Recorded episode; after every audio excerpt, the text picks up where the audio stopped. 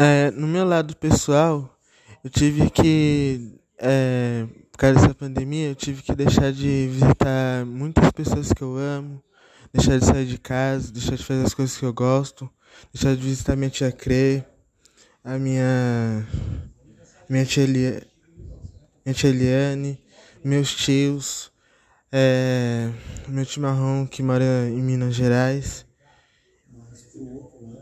Mas pro outro lado, eu tive que conviver mais com a minha família.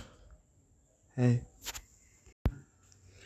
É, no meu lado profissional, é, eu tive que é, manter o distanciamento, do, a higiene e seguir o protocolo de saúde. No meu lado profissional, eu tive que manter o distanciamento e manter o protocolo de saúde.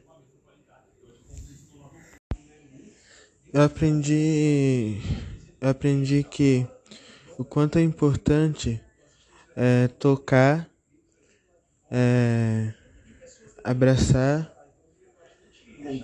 convi conviver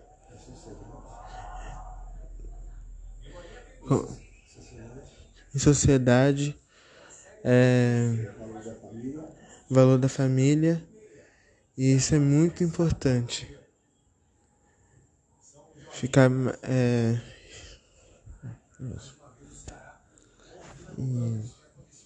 que mais? Pra mim, muito importante pra mim. Ah, eu aprendi aprendi na minha profissão que é, temos que ter cuidado, é, não, não se envolver com coisa errada, não andar com gente que não presta e, e não pegar o que não é seu. E ter os cuidados de higiene. E ter os cuidados de higiene. A minha inteligência emocional ficou mais clara diante das pessoas. Sobre a dificuldade das pessoas. É, a minha mensagem para os jovens daqui 100 anos é conviver mais com a família,